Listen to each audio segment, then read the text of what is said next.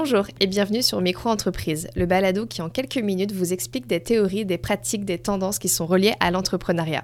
Marketing, finance, gestion de projet, stratégie de développement, business plan, d'un balado à l'autre, nous décortiquerons avec l'aide de nos invités différents sujets et astuces qui vous permettront de développer votre business. Pour ce nouvel épisode de Micro-entreprise.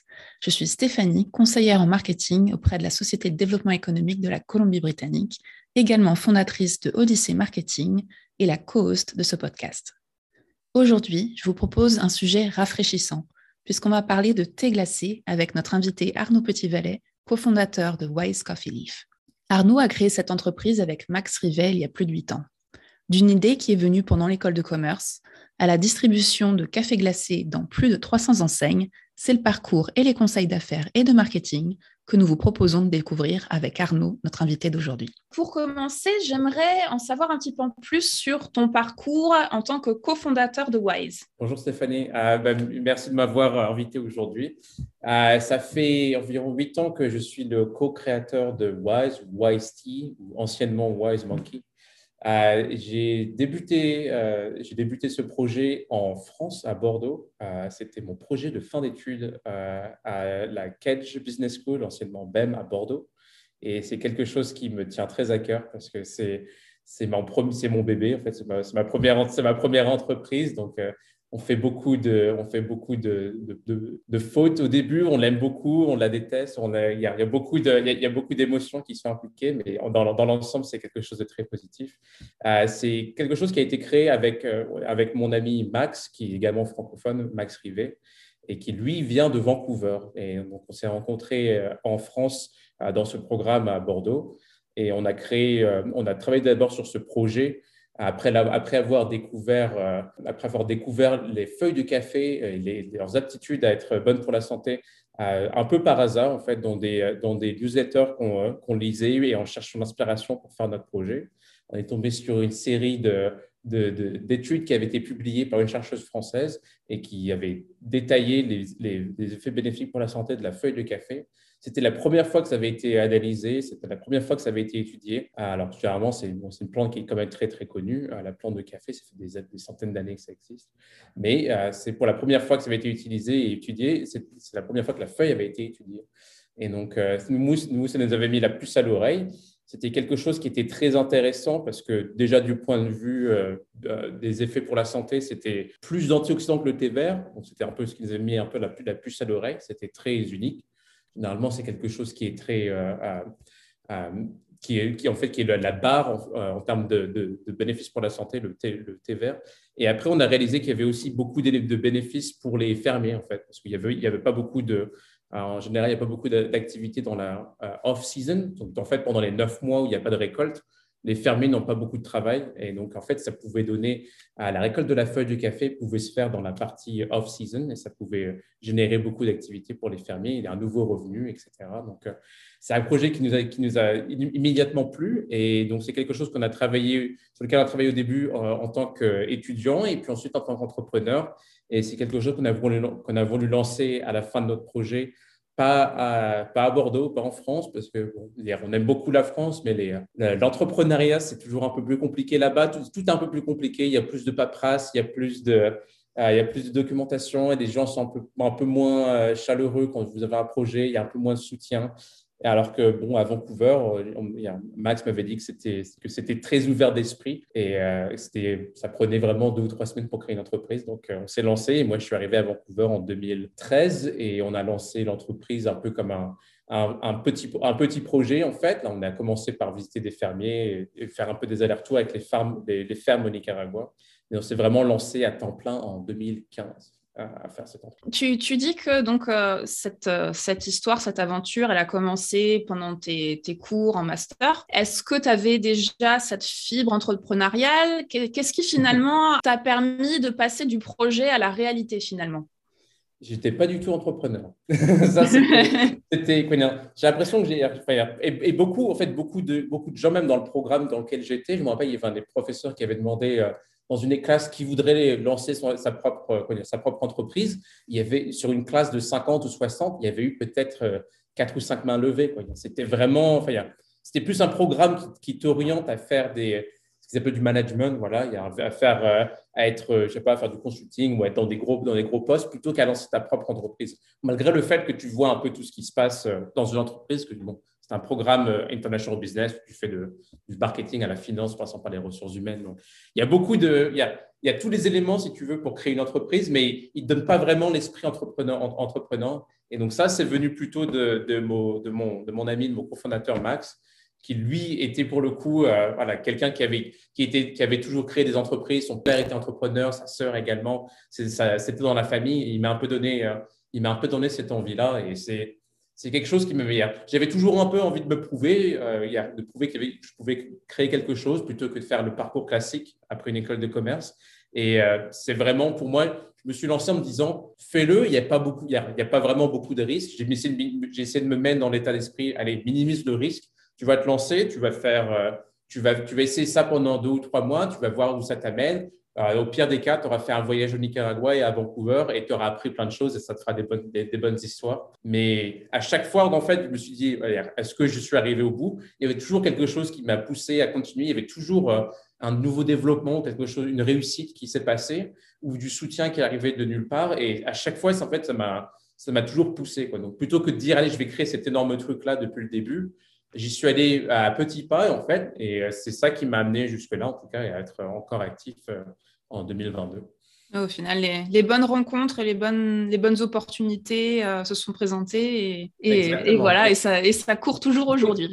Il faut toujours un peu quelqu'un pour te pousser un peu, sinon, parce que c'est plus facile de, voilà, de, de, se retrouver dans, dans, un, dans, de trouver le confort en fait dans un, dans un travail qui est bien payé, qui est dans une grosse entreprise, mais la satisfaction finale et personnelle, elle ne sera pas forcément là non plus. Donc, euh, euh, je suis content d'avoir pris ce risque et euh, pour ça a bien payé en tout cas jusqu'à mhm.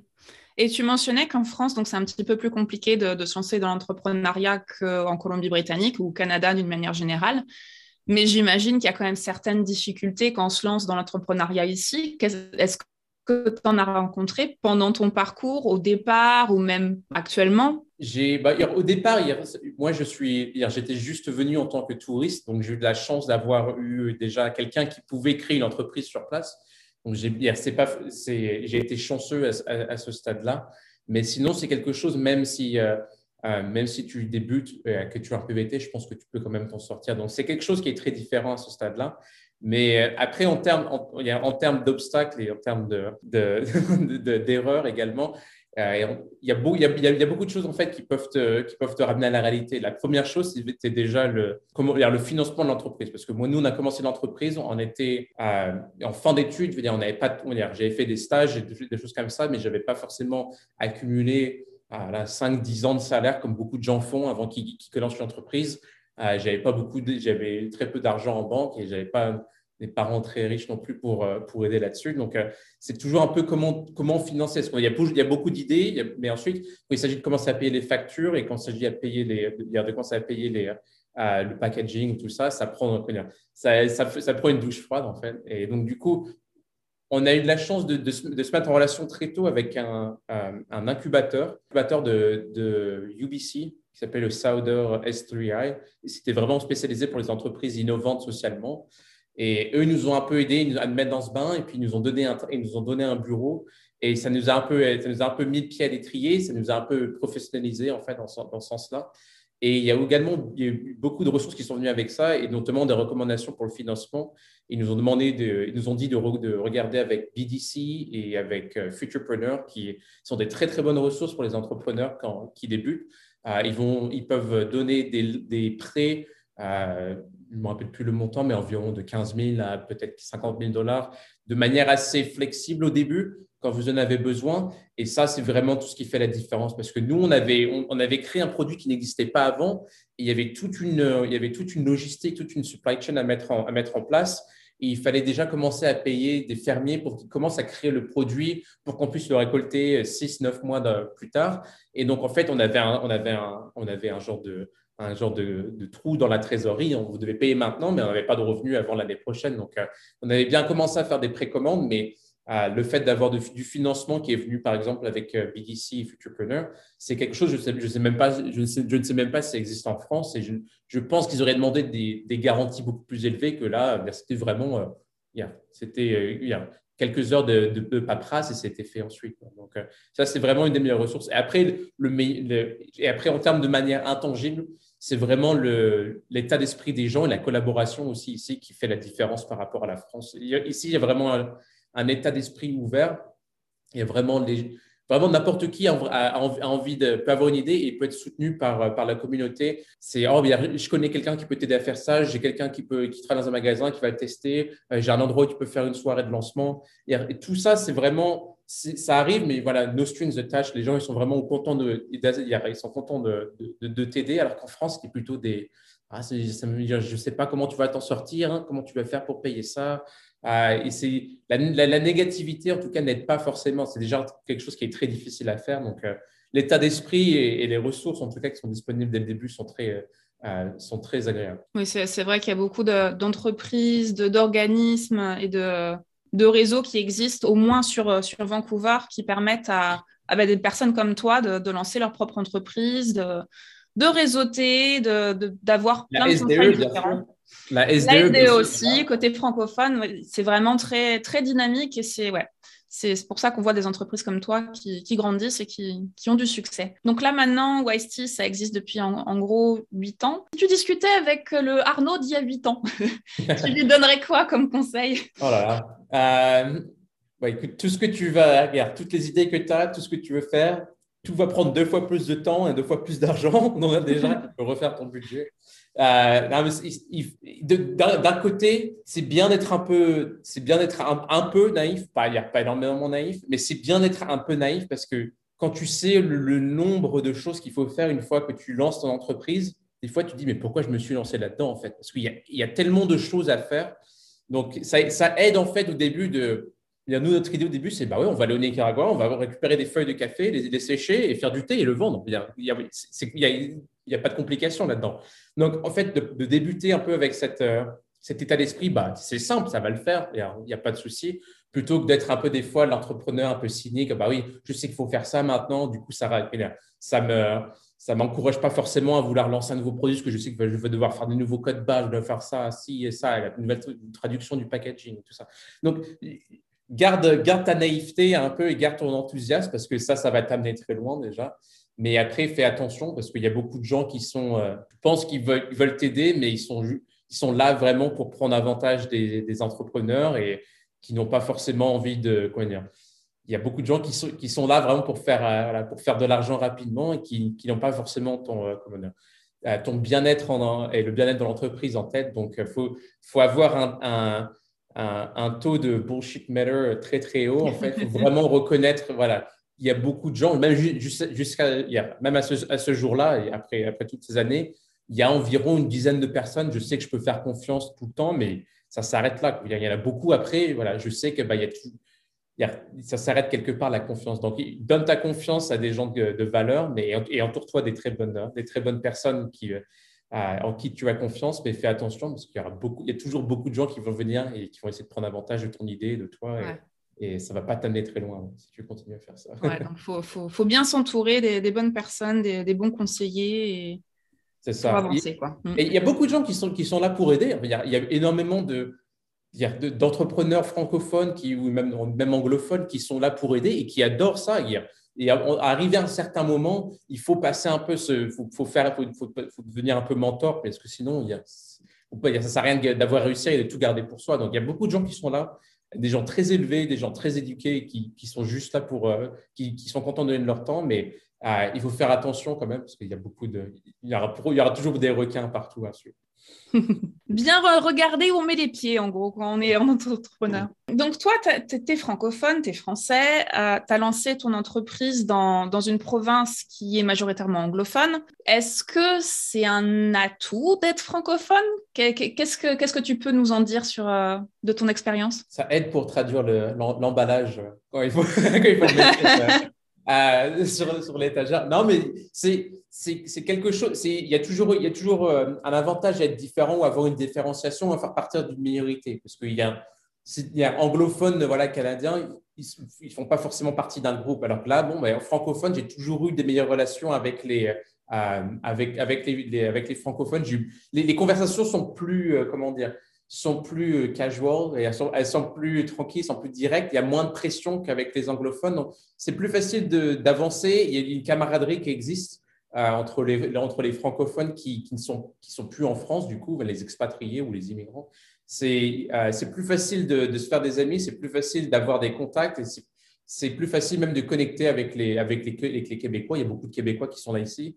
Et euh, ça, fait, ça fait vraiment une, un, petit groupe dans un grand, dans, un grand groupe et c'est, ça donne une solidarité, une forme de camaraderie et ça, ça te permet d'aller plus loin également. Après, il y, a, il y, a, énormément de ressources aussi. Voilà, la, la S2, par exemple, il n'y a pas d'équivalent euh, en Colombie, en Colombie-Britannique pour les anglophones, alors que tu peux toujours prendre avantage des, euh, des, des programmes anglophones, par exemple. Ça, ça existe toujours. Mais faire partie, par exemple, du, on, a pu, on a pu faire des événements avec le consulat, on a pu faire des événements avec, euh, avec le, jour de la Bastille, des choses comme ça. On, a pu, on, peut, on, peut, bénéficier d'un réseau et, surtout de la marque française, qui est quelque chose qui est quand même très bien reconnu à l'étranger, et même ici. Dire, tu dis que oh, tu es français, tu as créé une entreprise de nourriture, bah, tout de suite, ils vont. Dire, ça, ça, parle plus que bah, si, si, on avait fait euh, une, un autre type d'entreprise. Il y a quand même la, marque française, c'est quand même du goût, mm. c'est quand même de la qualité, euh, de l'élégance et tout ça. Donc, euh, ça aide beaucoup. Donc, il faut quand même dire, ça aide d'en de, de, parler, de se positionner en tant que tel. Donc,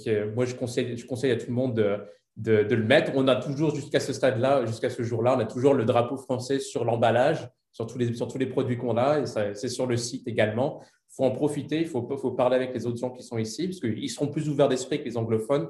Puis des fois, je trouve un peu les anglophones euh, euh, nés et qui ont grandi à Vancouver, je les trouve un peu froids. J'ai toujours trouvé un peu distants. Ils, sont un peu moins agréables que, tous les autres gens qui sont venus ici après, qui ont, décidé d'immigrer ici, et même que les, Québécois toujours trouvé les, francophones, en tout beaucoup plus chaleureux et beaucoup plus avenants et, et, amicaux que, les anglophones. Donc, il euh, faut, faut, commencer à développer ces réseaux dès que vous arrivez avec euh, le guide du croutard, avec, euh, les, avec la SDE, avec le consulat. Il y a beaucoup, beaucoup de ressources et ça va vous donner vos premiers, vos premiers clients, peut-être vos premiers partenaires, vos premiers, vos premiers conseillers. Donc, ça vaut le coup. Il y a beaucoup de ressources.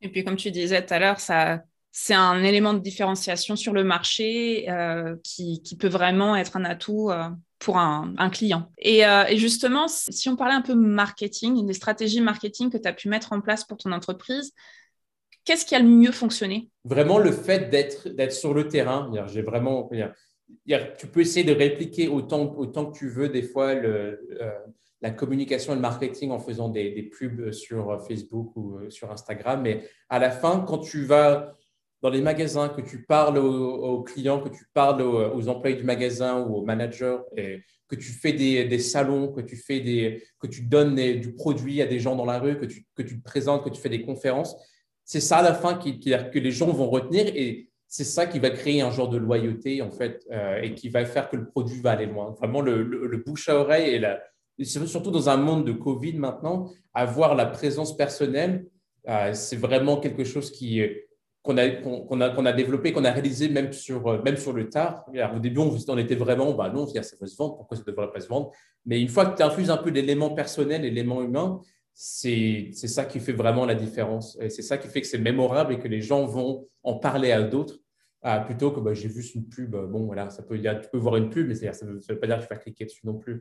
Euh, et c'est quelque chose, je trouve que beaucoup d'entrepreneurs hésitent maintenant, voilà, ils ont, ils ont peur d'aller sur le terrain euh, de, de, parler. En tout cas, nous, dans notre, dans, notre, dans notre industrie, on vend à 350 magasins maintenant. J'essaie d'être sur la, sur la route deux ou, trois, deux ou trois jours par semaine et de parler toujours avec les magasins, de savoir ce qui se passe, de parler avec les consommateurs, de donner des échantillons, parce que c'est ça la fin qui crée une marque. Ce n'est pas juste euh, mettre de l'argent sur Facebook, parce que sinon tout le monde pourrait le faire et tout le monde serait millionnaire maintenant. Donc, c'est vraiment avoir une idée et pouvoir partager la vision et pouvoir partager euh, ce que tu as envie de créer, en fait? Et la passion, bah, même sur Zoom, des fois, ça se, ça fait, ça se fait moins. il faut vraiment pouvoir créer cette, euh, cette, interaction humaine, je trouve, pour, euh, pour aller loin et pour, euh, et pour créer, en tout cas, le bouche à oreille de la loyauté. Donc en fait, ça, serait ça ton, ton, conseil clé pour nos entrepreneurs, c'est euh, allez-y, rencontrez vos clients, le côté humain, quoi. Vraiment miser sur ce côté humain. Il faut y aller, il faut réseauter, il faut parler avec plein de gens. Faut, y a, on sait, tu sais jamais ce qui peut, y a ce qui peut se passer, mais c'est toujours un peu, moi en plus, j'ai trouvé ça toujours un peu difficile parce que j'aime pas forcément pour beaucoup parler de moi. Je préfère laisser l'entreprise parler de, parler de soi. Je préfère laisser le produit parler de soi. J'aime pas trop me, me, mettre en, me mettre en avant. Donc, c'est quelque chose que j'ai dû changer un peu. J'ai dû, il faut se promouvoir également. Il faut faire du marketing de soi-même également. Et c'est, euh, c'est, ça qui est un peu difficile quand tu es un peu plus introverti en général. Mais c'est, quelque chose que je pense que les, anglophones ont un peu moins de problèmes avec parce que leur culture, elle est un peu plus comme ça. Mais en, tant que francophone, bah ouais, des fois, il faut laisser un peu euh, à, l'amabilité. Il faut laisser un peu, euh, faut laisser un peu ça de côté. Il faut y aller et puis il faut se mettre, faut, faut, aller, dans le tas. Il faut parler. Même si, même si l'accent n'est pas là encore, même si vous ne parlez pas 100% anglais, il faut être mémorable et il euh, faut, faut toujours être poli. Il faut toujours être sympathique parce qu'on ne sait jamais où ça peut aller ensuite. Donc, il faut toujours rester, faut toujours rester dans cet état d'esprit. Et tu as des petits conseils pour nos auditeurs un peu introvertis pour se vendre? Ah il, faut vraiment, il faut vraiment y croire, en fait, parce que si, si, tu, si tu dis ton speech et que tu n'y crois pas, ou si tu dis ton, que, si tu essaies de parler que tu n'as pas vécu la chose en elle-même, tu auras du mal, ça va, ça va, être faux, en fait. Donc, euh, autant que faire se peut, ben, il faut aller visiter le, l'endroit où votre produit est fait, où il faut mettre les mains dans le cambouis, il faut voir un peu comment le, produit que vous faites ou le, service que vous faites, il est fait, euh, pourquoi ça a été fait comme ça? Il faut vraiment, si, vous êtes un entrepreneur, ben partagez pourquoi vous avez envie de le faire, mais a, des fois, c'est un peu difficile. J'ai une idée, mais j'arrive pas vraiment à, expliquer pourquoi j'ai envie de la, pourquoi c'est important pour moi. Ben, il faut vraiment, vraiment faire son, ses devoirs, j'ai envie de dire. Il faut, pourquoi, ça, pourquoi les gens ils devraient m'écouter et pourquoi ils devraient me donner euh, leur argent dans ce cas-là ou pourquoi ils devraient me donner leur temps. Euh, et c'est quelque chose, il faut vraiment répéter, il faut, faut se convaincre soi-même parce que si, tu on n'est pas convaincu soi-même, ça, va être, ça va être plus compliqué pour, euh, pour n'importe qui d'y croire également. Donc, euh, à un moment, il faut sauter le pas. Je me rappelle quand je faisais mes premières démonstrations de produits, j'étais tout seul. Enfin, qu'on devait, on devait, se, on devait se séparer pour couvrir le plus de terrain avec Max. Je me rappelle, au début, je, me faisais un je, me, je, me, je, dépendais un peu plus de lui parce qu'il était francophone, il était anglophone, il parlait plus la langue, le, langage business et tout ça. Et quand je me suis retrouvé tout seul moi-même, je me suis dit, bah, de toute façon, tu n'as pas le choix, il faut y aller. Donc, euh, les gens, ils ne vont pas te manger, ils vont, ils vont être sympathiques. Il faut juste, voilà, faut trouver un peu la catchphrase, il faut, faut, y mm. aller. Il faut, faut s'amuser. Quoi. Il y a aussi, c'est pas, tout n'est pas si sérieux. Quoi. Donc, bon, ben, si ça marche pas, si les gens ils aiment pas, bah, écoute, tant pis, hein, c'est pas grave, hein, le next, hein, il faut passer à l'autre. Il faut se lancer et puis faut voir comment ça se passe. Et avec l'expérience, ça, tu t'améliores. C'est ça. Et puis, tu fais une erreur, c'est pas grave, bah, tu la feras pas la prochaine fois. C'est une manière de s'améliorer également. Parce que si tu es confortable dans un, dans un coin de ce que tu fais, bah, tu seras toujours confortable, mais tu n'auras jamais vraiment vu ce que tu pourrais faire. Tu n'auras mm-hmm. pas vu le reste du potentiel. Donc, il, ça fait toujours peur. Moi, j'étais vraiment pas du tout un entrepreneur et ça m'a toujours fait un peu peur. Je me dis, bah ouais, comment, ça va se passer et tout ça? Et c'est pour ça que je n'aimais pas forcément l'état d'esprit français, parce que ça me, ça reflétait cette peur-là que j'avais au début. Mais maintenant, sachant que les gens ils vont soutenir ici, que les gens qui sont, qui sont positifs, que la moitié des gens en Colombie-Britannique, c'est des entrepreneurs eux-mêmes, ah, il n'y a pas de souci. Hein. Les gens, ils vont, ils, vont, ils vont vous aider, et voilà, ils vont être sympathiques. Et si ça ne marche pas, ce n'est pas grave, il y aura toujours quelque chose d'autre. Mhm. Euh, et, donc, tu, disais que euh, tout ce qui est recommandation et le face-à-face, en fait, c'est ce qui a vraiment fonctionné pour la, pour la marque. Est-ce qu'il y a d'autres canaux marketing qui fonctionnent bien pour, euh, pour ta marque? C'est vrai. Après, je dirais évidemment avoir un, avoir, un, bon, un, bon brand design, un bel, un bel emballage, ça aide toujours, évidemment. On a toujours fait beaucoup de salons également. Ça, toujours, ça nous a toujours aidé.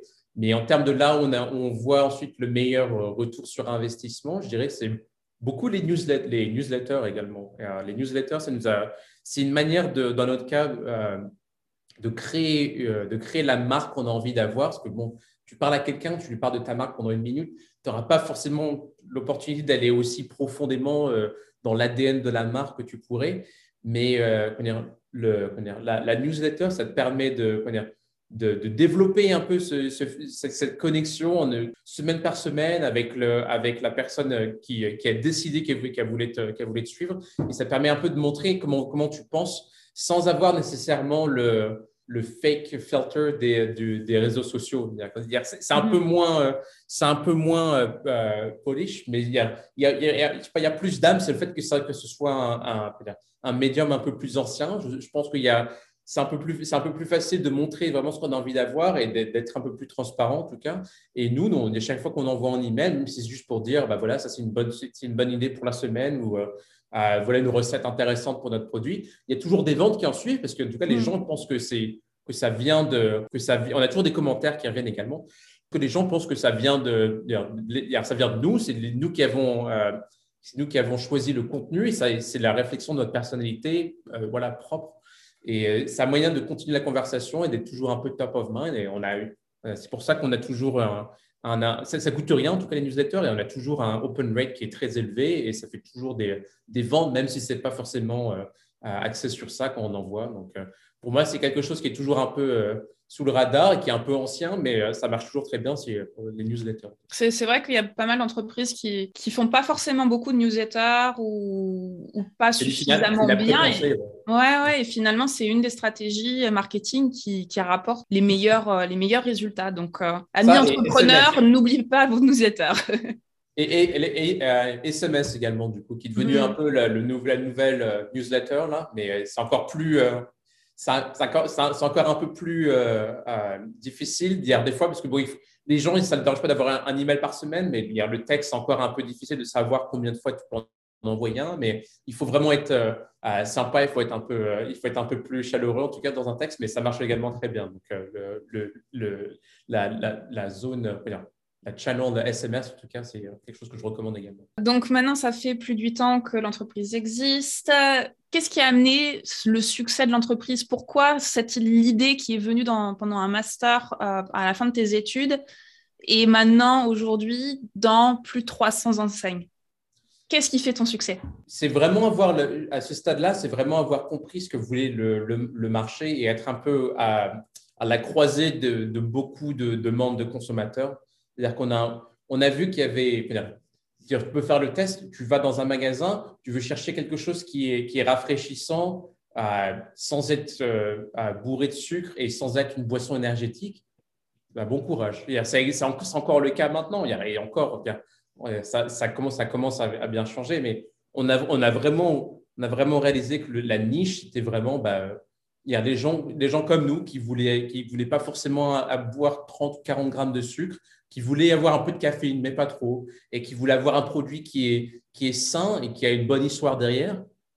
Ça paraît simple comme ça, mais la, plupart des, la plupart des boissons, c'est Coca-Cola ou Pepsi, et puis c'est des, des, produits qui sont inférieurs et qui sont bourrés de sucre parce que c'est des ingrédients de, voilà, de, de fond de tiroir. Et donc, du coup, c'est ça vraiment qui, c'est comprendre ce que veut le consommateur dans ce cas-là et, comprendre et, se mettre à leur niveau également, quoi. Pas essayer de les, euh, de les arnaquer avec un produit miracle à 10 dollars la bouteille. C'est quelque chose que, que j'achèterais si j'étais à leur place. C'est pour ça qu'on on n'est pas, euh, on ne met pas le produit non plus à 4 ou 5 dollars comme une kombucha. C'est un produit à 2,50. C'est quelque chose que tu peux consommer tous les jours. Euh, c'est quelque chose qui, voilà, tu peux faire confiance en tout cas et ça, tu, peux, tu peux comprendre l'état d'esprit de, de, la marque assez rapidement. en tout cas, dans, nous, quand on demande aux consommateurs ce qui leur plaît le plus, c'est vraiment le, le, fait que le, le, le, niveau de sucre soit assez bas. Et c'est quelque chose qui est vraiment, c'est aberrant. Il y, a du, il y a du sucre partout, partout, partout, partout. Et c'est quelque chose qui, c'est une des raisons les plus, euh, c'est une des raisons de, euh, des causes de décès les plus importantes ici, quoi, le mm-hmm. diabète et tout ça. Donc, euh, le mouvement, avec, on a tous vu ça avec le mouvement kétogénique et tout ça, ça va plutôt dans cette direction-là. Pareil pour des produits meilleurs pour la santé et, qui donnent et qui rendent en tout cas aucune mission sociale. Donc, je pense qu'on est bien positionné à, ce, carrefour-là et ça va nous aider à, dépasser notre, notre prochaine milestone qui sera d'être dans 1000 magasins, j'espère, d'ici un an. Parfait, ben on le souhaite. Hein. un, dernier mot pour nos auditeurs? Ah, bah, allez-y, foncez. Si vous êtes entrepreneur, euh, n'hésitez pas. Euh, vous pouvez toujours euh, vous pouvez m'écrire, vous pouvez me, téléphoner. J'aurai toujours des, des, conseils pour vous. Je, serai pas, ce sera, je, je, suis plutôt spécialisé dans tout ce qui est consumer package goods, donc tout ce qui est vraiment l'industrie nourriture et boisson. Mais n'hésitez pas, on est, on, est là. Je suis, j'ai passé voilà, les huit dernières années à, comprendre et à essayer d'apprendre comment le marché fonctionne localement et ce qui marche ou ce qui ne fonctionne pas.